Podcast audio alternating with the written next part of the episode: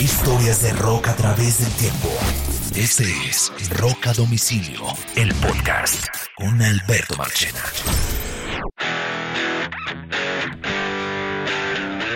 Bienvenidos a un nuevo episodio de Rock a Domicilio, historias de rock a través del tiempo.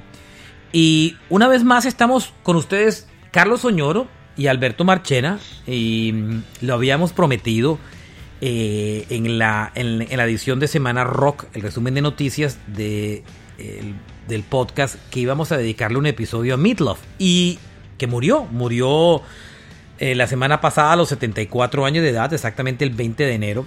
Y, y Oñoro me había, hace un tiempo, me había dicho, oiga, hagamos un episodio a Meatloaf. Y yo digo, oiga, sí, hay que hacerlo. Eh, y pues como se nos quedó ahí, como, como a veces nos pasa con muchos episodios, porque son, son muchos temas, son interminables.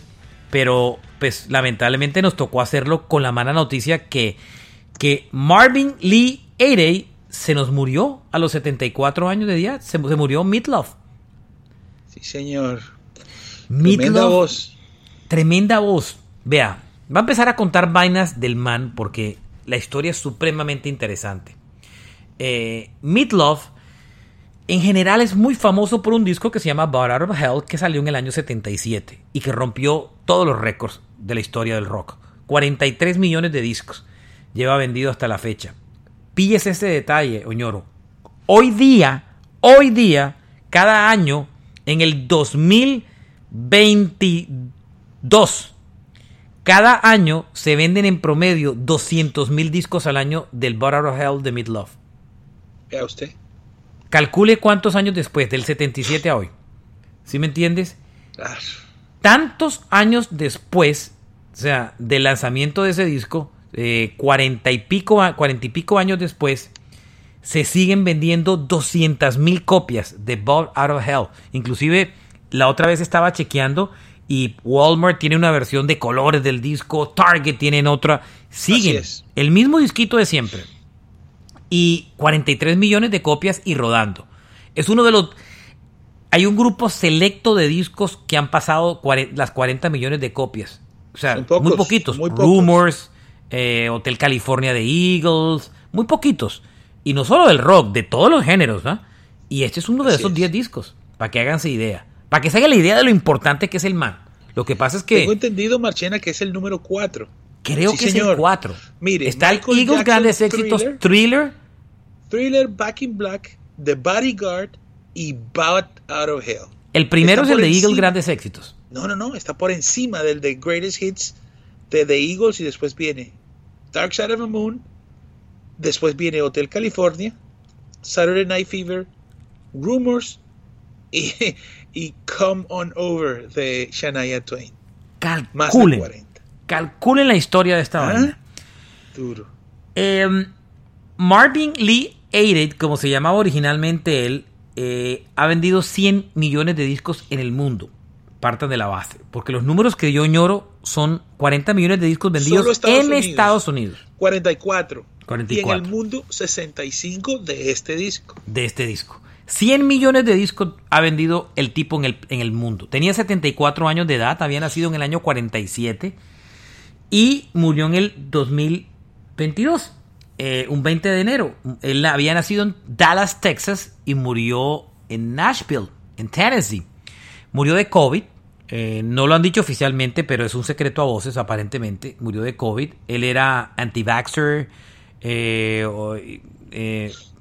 no estaba de acuerdo con el tema del uso de tapabocas y toda la historia no fue tan notorio, digamos que no fue un Clapton robándose las noticias, porque no era tan público. No, era, tan, público, no era tan público la verdad. medio de capa caída el hombre. Y además no estaba en la plenitud de un Clapton, hay que decirlo, eh, como tal. Pero, pero la historia de este man es fascinante eh, porque, porque no fue el prototipo rockstar típico, no fue el Mick Jagger, no fue el Steven Tyler.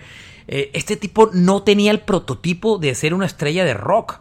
O sea, un tipo con un sobrepeso enorme eh, termina convirtiéndose en medio de todo en uno de los, de los artistas que más disco vende en la historia del rock and roll. A pesar de ser anti-vaxxer, doñoro, y a pesar de ser un poco en contra de esto, no era un republicano de estos recalcitrantes trompistas y todo lo estilo. Él mostró sus, su, su, gusto por Trump porque apareció creo que en un episodio de, de, de, lo, de, las, de esto del, del, programa que tenía Trump. Pero eh, el tipo era también había apoyado a los demócratas en una época, tocó en, en, en, en un, uno de los eventos de inauguración de, de la, no, una presidencia de Bill, de para, Bill Clinton. Para, el para tipo... darle justicia, Marche, uh -huh. para darle justicia un poquito a, a Midlove, acuérdate que Donald Trump, antes de ser candidato republicano, iba por los demócratas. O sea que, ¿te acuerdas? En las otras elecciones. Claro, pero este no es el, no era el típico anti-vaxxer por razones políticas, sino correcto. porque, porque algo es, le olía mal. Sí, algo, al, algo le parecía, algo no le cuadraba. Pero tampoco era tan público con el tema, ¿sabes? O sea, no era un tipo que, como Clapton, que estaba haciendo canciones y, y, y, y dando entrevistas con... No, no, no, era un tipo más... Alguna vez le preguntaron y dijo lo que pensó. No era tan... O sea, para que no lo... No lo porque es que cuando puse el tweet y lo conté, gente como que o sea, a ver, o sea, a mí, yo, yo soy un pro vacunas, pero no le voy a desear la, la, la muerte tampoco a alguien que no se quiera vacunar, ¿sí me entiende? O sea, tampoco va a ser como Gene Simmons, que todo el antivacuna sí, que se muere sí, le pone no, su Twitter. No, no, no, no. O sea, Gene Simmons ah, no perdona, ¿sí me entiendes? Entonces, eso está mal. Bueno, um, este tipo era famoso, ñoro, porque no solamente era cantante, sino era un actor. Apareció. Él viene de ahí. En, en de, sí, él viene de Broadway, pero entre Exacto. otras Ustedes si se ven The Fight Club, el club de la pelea de Brad Pitt eh, y ¿cómo se llama este man que se me olvida ahora? Eh, oh, sí, eh, este. Él sale, él sale, actor, claro. él sale en, en, la película. Norton, Edward Norton. Sí, Edward Norton, correcto. Él Tremendo. sale en la película. Es, creo que es el papá de Edward Norton en la película, si no me equivoco. O él, no sé, algo por el estilo. Ya no me acuerdo mucho. Pero Midlove aparece en la película y hizo también varias películas, una con Blondie que se llamó Roadie, eh, varias. Apareció en la película de las Spice Girls, señor, en Spice World apareció, entre otras vainas. Y este tipo, eh, como les dije, 100 millones de discos en el mundo, 65 de esos en Estados Unidos. Cuando el disco Bored Out of Hell salió en el 77, permaneció 9 años dentro de la lista de los discos más vendidos. Y a diferencia, Oñoro, de los... Este tipo nacido en Dallas, Texas, y siendo tan americano, fue muy popular en Europa. Tanto que creyera que más que en Estados Unidos.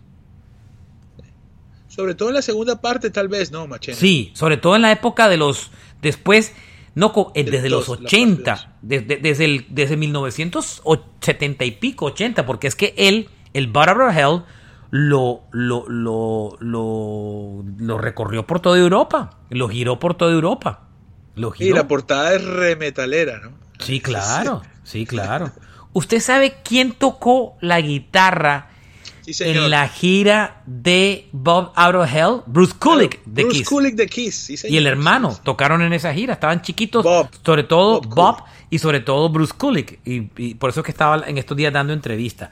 Apareció en las películas, apareció en la película de Spice World de las Spice Girls para las que son fans de las yo soy fan de las Spice Girls, yo soy un fan de las Spice Girls, fan perdido, tengo el disco y tengo una foto firmada por las Spice Girls y me gustan las Spice Girls. O sea, Marchena, adivine quién toca la batería en ese Bat Out of Hell. Eh, ¿Quién toca? Max Weinberg. Ah, el que toca con la Street Band. El baterista de Bruce Springsteen. Sí, señor. Se hizo más de 50 películas, incluyendo el, la obra de la versión del cine de la obra de teatro de Rocky Horror Picture Show del 75, de Fight Club en el, en el 99, en el 80 se hizo Roadie donde aparecía Blondie, pero sus sus arraigos grandes vienen del teatro, donde de Broadway, donde hizo desde Hair hasta hasta muchísimas obras populares de teatro, hasta el, el, Rocky Horror Picture Show, donde digamos que se hizo famoso y conocido. Pero, pero vamos a la historia del man. Este man era hijo único, señor. Su mamá era una era profesora y su papá era un policía que era alcohólico. Óigase, óigase la historia. Y el papá se retiró de la policía y se metió a hacer un remedio para la tos que empezó a vender en una compañía que tenía junto con su mamá. No cuando- será Miel Tos, ¿verdad? No, ese no es, ¿verdad? Miel der tos no. no era. Eh, em, eh, al- qué pena para los que son de otros países que no es Colombia, que no entendieron. Es un, es un remedio muy famoso en Colombia. eh, no necesariamente bueno o malo, Es que sino si no con una ese, no es ese. con una propaganda muy chistosa. Eh, um, y eh, um, ya me hizo perder el hilo. El Ah. papá hizo un remedio. cuando nació era tan rojo y gordo que el papá dijo que parecía un pedazo de carne. Y por eso pidió que le pusieran en la cuna del en la cuna ponen los nombrecitos de los bebés en Estados Unidos y en vez de ponerle el nombre de él que era Marvin le pusieron el meat como carne, como un pedazo de carne.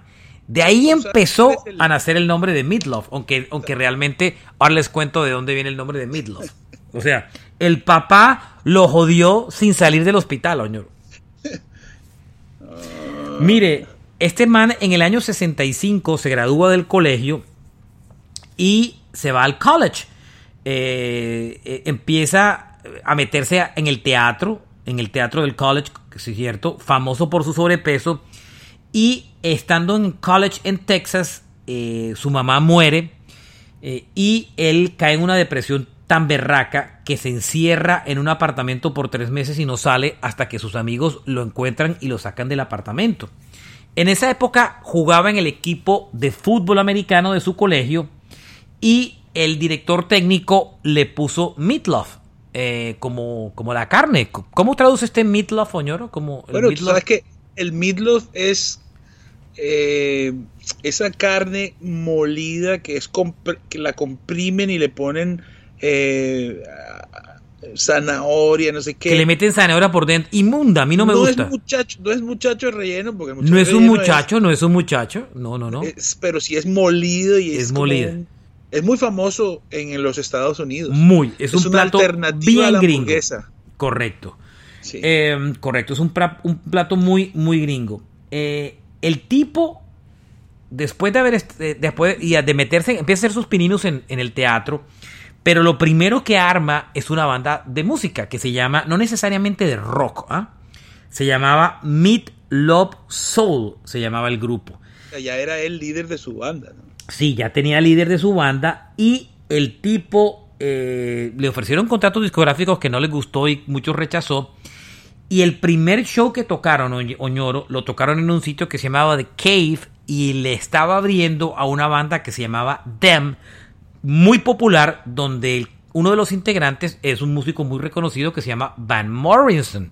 Por favor. Inclusive, eh, con ese grupo, con el Meat Love Soul, le llegó a abrir un concierto a Janis Joplin, imagínese, Con esa bandita. No tenía ni siquiera contrato discográfico. Y eh, el o man sea estaba... que el hombre estaba conectado. Claro.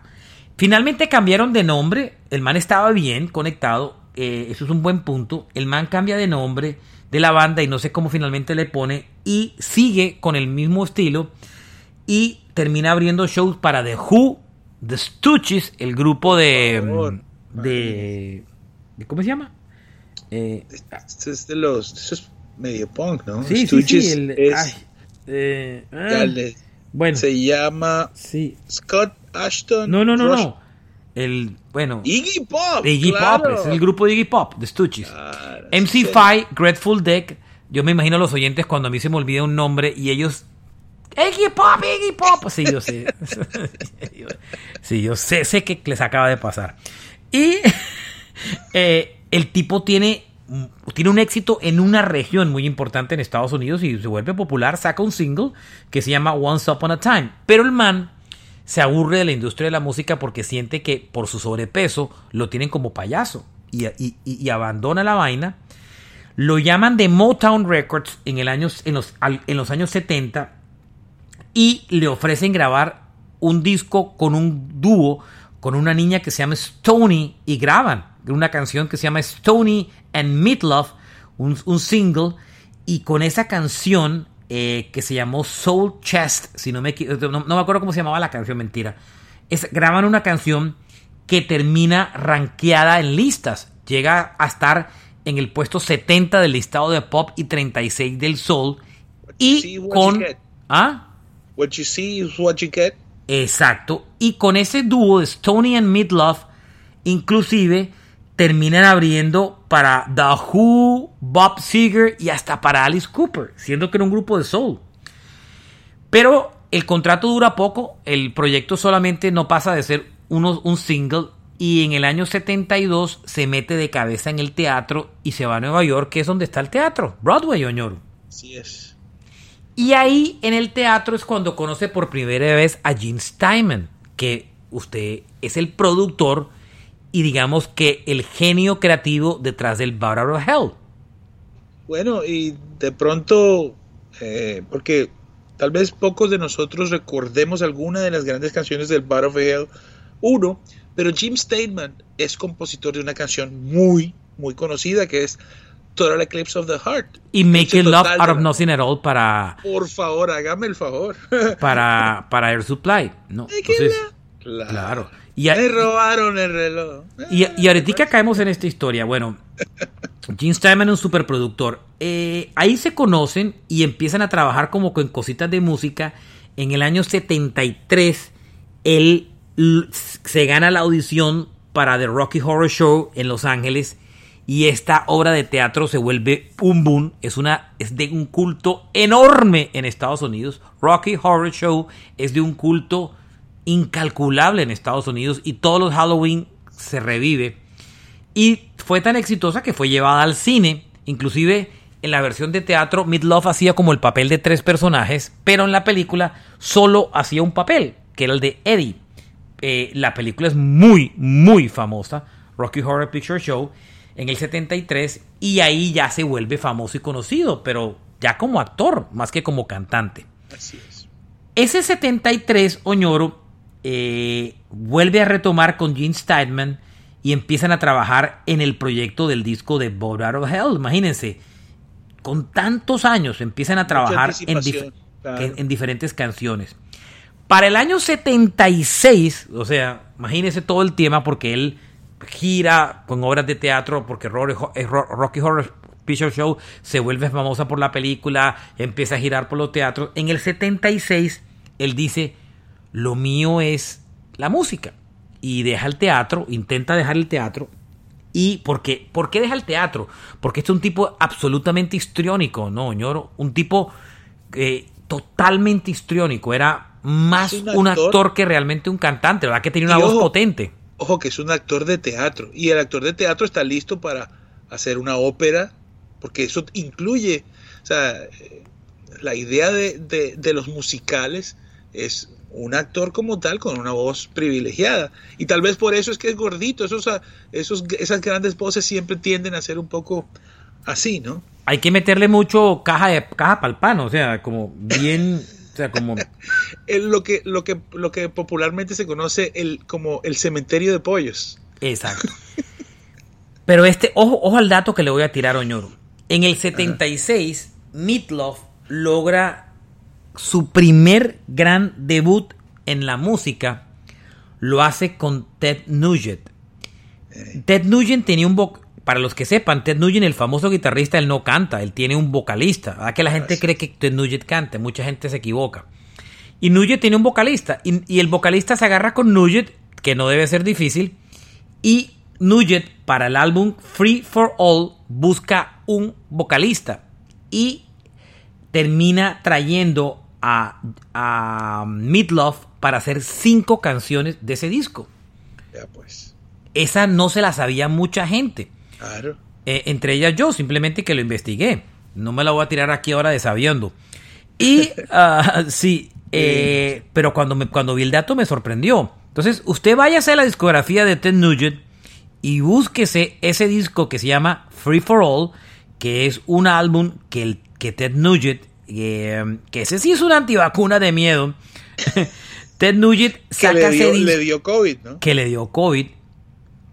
Ese disco lo edita en el año 76 Y en ese disco hay, hay cinco canciones que tienen eh, a Mid Love. Inclusive cuando usted busca el disco en, en, um, en, las plataformas de streaming, le dan el crédito a Mid Love. Y oigan a Mid Love cantando junto a Ted Nugent. La canción se llama I Love You, So I Told You a Lie. Aquí está Nugent utilizando a Mid Love como cantante.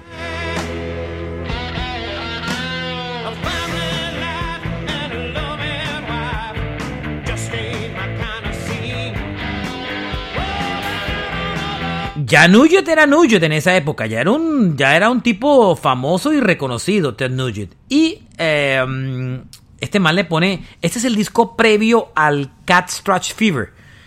Y eh, le meten cinco canciones. Éxitos. ¿Ah?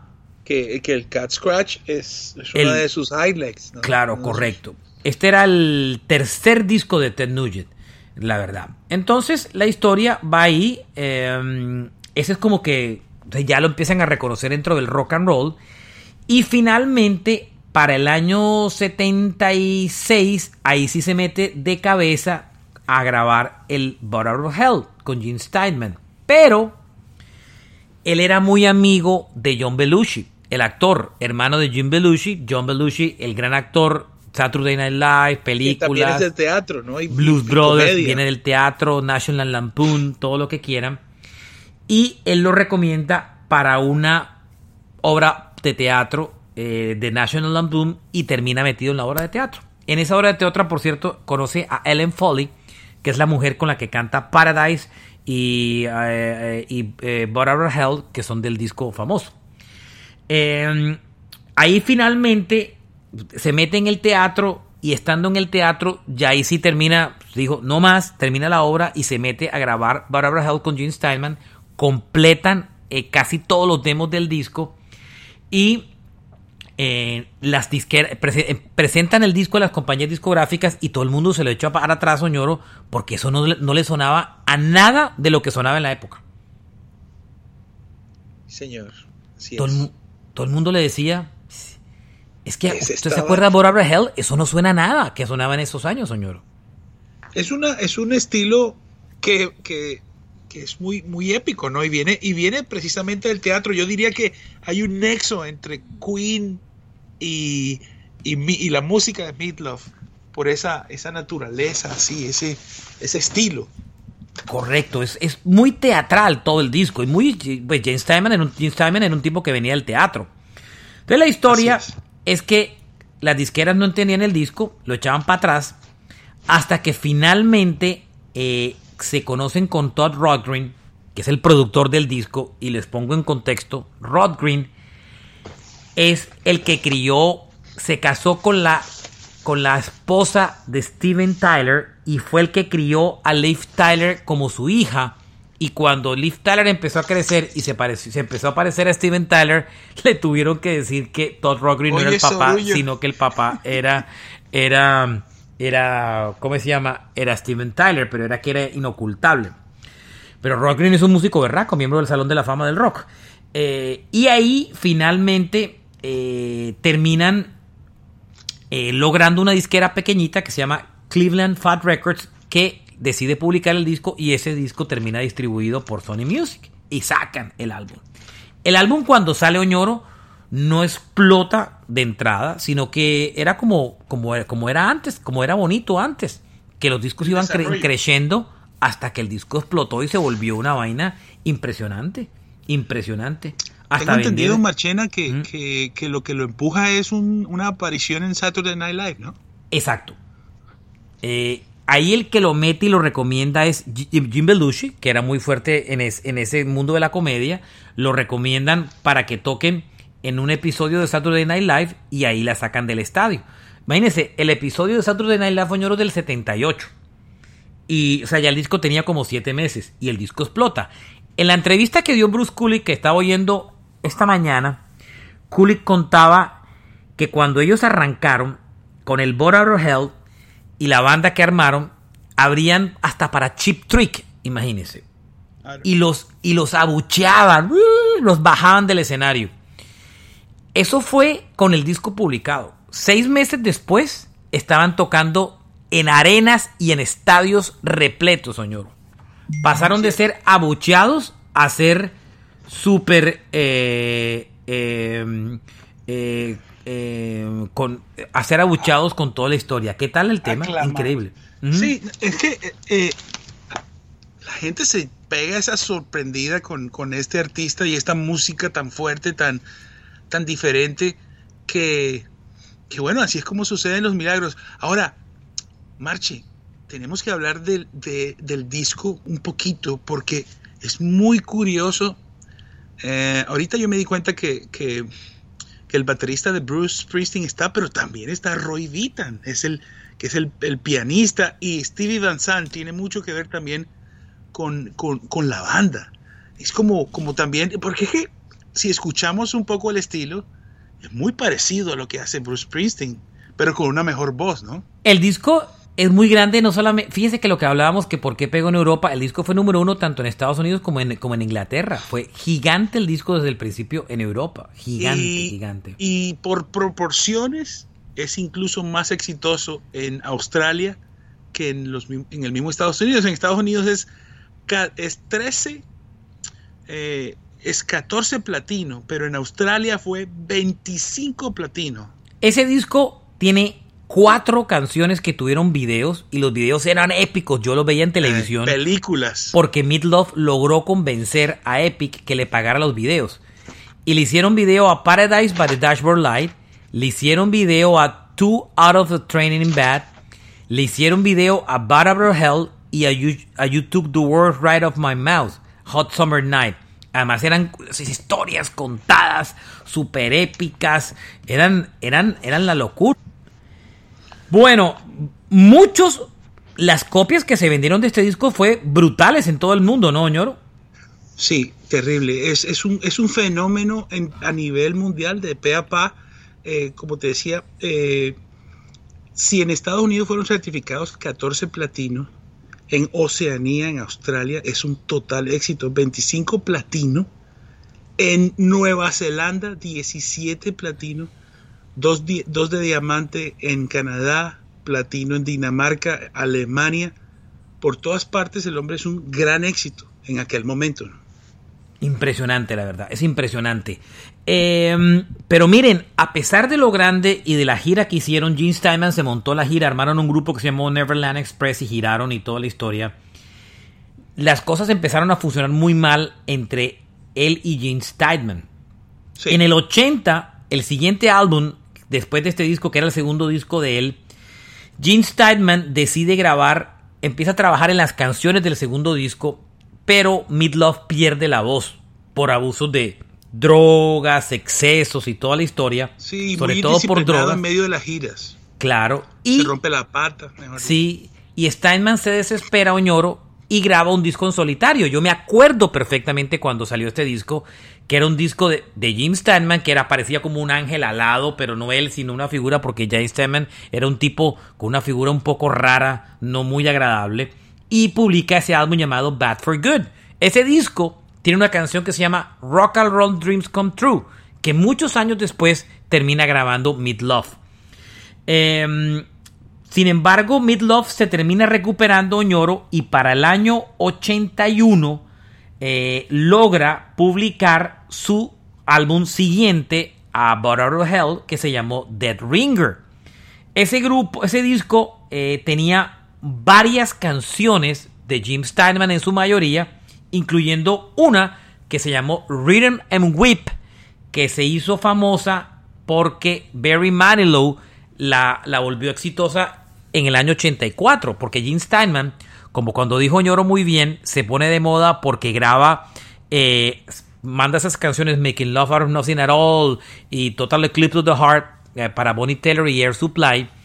Eh, muchos artistas empezaron a tomar canciones viejas de Gene Steinman y hacerles covers. Ese siguiente disco Ñoro no funcionó en Estados Unidos. Fue número uno, el Dead Ringer fue número uno en Inglaterra tenía un dúo con Cher que fue supremamente exitoso que se llama Dead Ringer of Love, pero el álbum no pasa nada con él en Estados Unidos. Tanto así que inclusive el otro día me encontré una copia aún de, eh, en uno de esos, de esos, de esos estanterías de un dólar, oñoro. Porque el disco no pasó nada, nada, nada con ese disco. El disco es un fracaso y, y digamos que crea una frustración en general en la disquera, en Gene Steinman, en el propio Meat Love. El disco logra ser exitoso en Europa y es ese pedazo que yo le contaba. Cuando Meat Love empieza a ser apreciado más en Europa que realmente en Estados Unidos y en la década de los 80 desaparece del mapa en Estados Unidos. Entonces, oiga la historia, Oñoro. Diga. El man se pega una agarrada con Gene Steinman, quiere romper el contrato, pero Steinman le dice que tiene, a pesar de que él está firmado con una disquera, tiene la obligación de grabar otro disco eh, bajo su, como que bajo su tutela o bajo su cuidado. Y lo que ocurre es que la disquera que tenía en ese momento, que era Sony Music, dice que ellos no tienen plata para pagar eh, las canciones de, de Gene porque el acuerdo que tenía Love era que, los, que, que por los tres primeros discos siempre tenía que utilizar canciones de Gene Steinman. Pero Gene Steinman cobraba un billete por esas canciones. Y Sony, después del fracaso del segundo disco, le dijo a eh, Midlove, no vamos a poner plata para, para pagar canciones de Gene Steinman. Y, sin embargo, lo que le tocó hacer a, a Midlove fue buscar otros compositores para ese disco. Y terminó publicando el álbum Midnight at the, Last eh, me acuerdo cómo se llamaba el disco, que terminó siendo un, fracaso brutal en ventas de álbum. ¿Mm? Otro, otro fracaso. Otro fracaso. El disco terminó siendo otro fracaso. El, el, álbum se llamaba Midnight at the Lost and Found. Ese disco no pasó nada. Ese disco lo publicaron en el 83. Y le voy a botar el dato para que se agarre de la historia. Las dos canciones que tenía Jim Steinman guardadas para Meatloaf, para ese disco, y que finalmente Sony no aceptó comprar, eran Making Love Out of Nothing at All, que terminó cantando Air Supply, y Total Eclipse of the Heart, que terminó cantando Bonnie Tyler, ambas número uno y ambas dos de las más grandes canciones de los 80. Por eso, como decía un amigo mío, no hay que ahorrar sino producir más. Ahí se, ahí se deja, por ahorrar se dejaron de ganar una fortuna y tal vez eh, Midlove, la historia Midlove sería totalmente otra, ¿no? Claro. De ahí en adelante, Oñoro, la carrera de Midlove se vino para el piso. En el 84 otro disco no pasó nada, en el 86 otro disco y no pasó nada. Y entraron... silencio, ¿no? ¿Ah? Hay un silencio porque del 86 ahí deja de hacer música. Claro, hasta que en el 90 hace las paces otra vez con Gene Steinman y deciden armar el Bar Out of Hell 2. Y ese disco lo editan en el año 93 y la vuelven a sacar del parque Oñoro. Y, producido por Steinman, ¿no? y a diferencia del primero que era producido por Rodgren, este lo compone y produce en Steinman y el disco produce la medio bobada de canción de I'll Do Anything for Love, but I Won't Do That, número uno en 28 países, señor. Y además de eso. Y música increíble también. Y además de eso, se ganan un Grammy como mejor interpretación rock masculina. Algo que no se habían ganado con el primer disco, ñoro. Sí, señor. Sí, señor. Sí, señor. Ese Bottom of Hell en Estados Unidos vendió 15 millones de copias, señor. Que eso, que, eso es una es algo que sucede muy poco en los Estados Unidos. Estados Unidos siempre renueva generacionalmente y es muy difícil que un artista después de desde el año 77 al 93 repita. Oñoro, es poco que suceda, Marchi. ¿Cuántos años hay ahí? Del 77 como 18 años. ¿Entre un disco y el otro? ¿17 ah, años? 15, tal vez, sí, sí, sí. 15 Eso no sucede en los Estados Unidos. Nunca, nunca. Estados Hay Unidos siempre un cambio generacional. Claro. Increíble esa vaina. Sí, y venden 15 millones de copias. El álbum es muy bueno, ñoro, muy bueno. Ya era la década, la época del CD, imagínese. Sí. Ahí- Hell era la época de los, del vinilo y de los 8 tracks, ¿se acuerda? Sí, claro. Y este Bueno, era. no me acuerdo. Bueno, usted no se acuerda, sí, pero no yo tampoco. Pero, pero, pero lo vi en fotos. Estaba chiquito. Eso. Y bueno, esa es la historia. El siguiente disco también no le va mal, Oñoro. El Welcome to the Neighborhood. eh, fue platino tanto en Estados Unidos como en Inglaterra. Pero este disco sí no tenía canciones de Gene Steinman, Oñoro. Mira, que es producido por, por Stevie Van Zandt, ¿no? Que es justamente el hombre de The E Street Band. Sammy Hagar está metido también ahí. Y la Eh. canción principal, el éxito, que se llama I Lie for You, es una canción de Diane Warren, que es la famosa compositora de I Don't De Wanna todo. Miss a Scene y de todas esas canciones. La, la mujer que guardó, en- que, que puso a, a dormir a Aerosmith con esa canción. Nunca Total. más pudieron hacer un gran éxito con- sin ella. Más o menos. Em, después Oñoro eh, revivió esa carrera en el 95, pero otra vez ahí sí ya se perdió por completo. Oye, Marche, pero ese disco del que hablábamos sí tiene dos cancioncitas de, de Steinman, ¿no? ¿Sí dos. tiene? Sí, y tiene una de Tom Waits y una de Sammy Hagar. Ah, ok. Y está bien acompañado ahí el hombre. Y tres canciones de Dion Warren. Correcto. Y sí le meto, bueno, sí alcanzan a meterle algo de Jim Steinman, por Sí. supuesto. Pero no son los singles. Las, curiosamente, el single grande es la canción de Diane Warren. Él sigue grabando discos, Soñoro, y en el 2003 colapsa en un concierto. Eso inclusive está en video. Ustedes lo pueden buscar en YouTube. Se cae en un concierto, ñoro. Y cuando se cae en un concierto, eh, es cuando le descubren esa enfermedad que se llama el Wolf Parkinson White, que es un tema, es una enfermedad de cardíaca que tiene que ver con la conducción eléctrica del corazón. Eh, y ahí es cuando tiene como por, después del primer problema de voz, tiene el primer problema serio de salud eh, eh, como tal. ¿Ve? Sí, señor. Y de ahí Oñoro graban un Bolt Out of Hell 3, eh, que también es un fracaso. Pero bueno, eh, por lo menos lo intenta, ¿no? El productor nada más y nada menos es Desmond Child. Ujú. Imagínese. por Pero no lo logran, no lo logran. Ya ha pasado demasiado tiempo. Sí, ya, ya ha pasado mucho tiempo.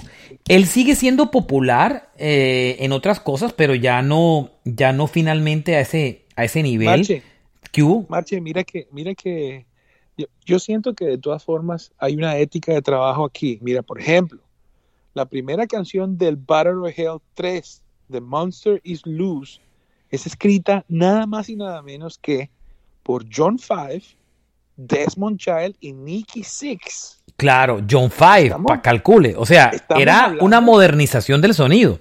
Ojo a esto, hay una canción que es, que es este, bueno, Marty Fredrickson, ¿quién es ese? Eso es me suena conocido. Hay muchas canciones de Steinman Fredericks no tocaba en Megadeth. No, no, no, no. ¿Ese no era? Ese- ¿Cuál es? ¿Martin Fredericks? Él, él es un, bueno, es un compositor que le ha, que le ha escrito a Aerosmith. Por eso se me lo tenía ahí en la mente. Y, y está también Jim Steinman, está Diane Warren también en ese tercer disco. Aquí lo intentan, pero ya es que ya ha pasado mucho tiempo, del 2006. Ah, me está cogiendo con Martin Friedman, perdón. Sí, entre el, entre el, entre el 77 y el 2006 ya hay mucha generación. No, ya hay muchas generaciones, No, y ya la finalmente. portada tampoco ayuda, ¿no? la portada No, no, no. es muy bacana, este no es tanto. Sí, correcto. Eh, en su vida personal ha estado casado dos veces. Su primera esposa se llama Leslie Es- Esmond.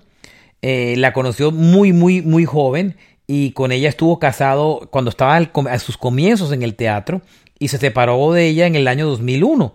Eh, o sea, esta fue la que le tocó los gloriosos. Y en el 2007 se casó por segunda vez con Deborah Gillespie. Tuvo varios hijos con, con Leslie, si no me equivoco. Él es un fanático eh, furibundo de los Yankees de Nueva York. Era un fanático.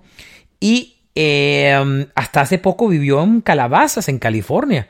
Eh, el donde viven todos los celebrities en Estados Unidos. Fue vegetariano entre el año 81 y el 92, Oñoro. Pero la barriga le siguió. pero él, él nunca, él nunca, pero él bajó de peso en comparación al peso que tenía en los años 70. O sea, él era más flaco ahora que lo que fue en la época de oro. En la época de oro era gordísimo, se acuerda que sudaba, cantaba con ese eh, eh, y corría como un loco por el escenario. Em, y de pronto, de pronto ahí había también drogadicción, ¿no? Un poco.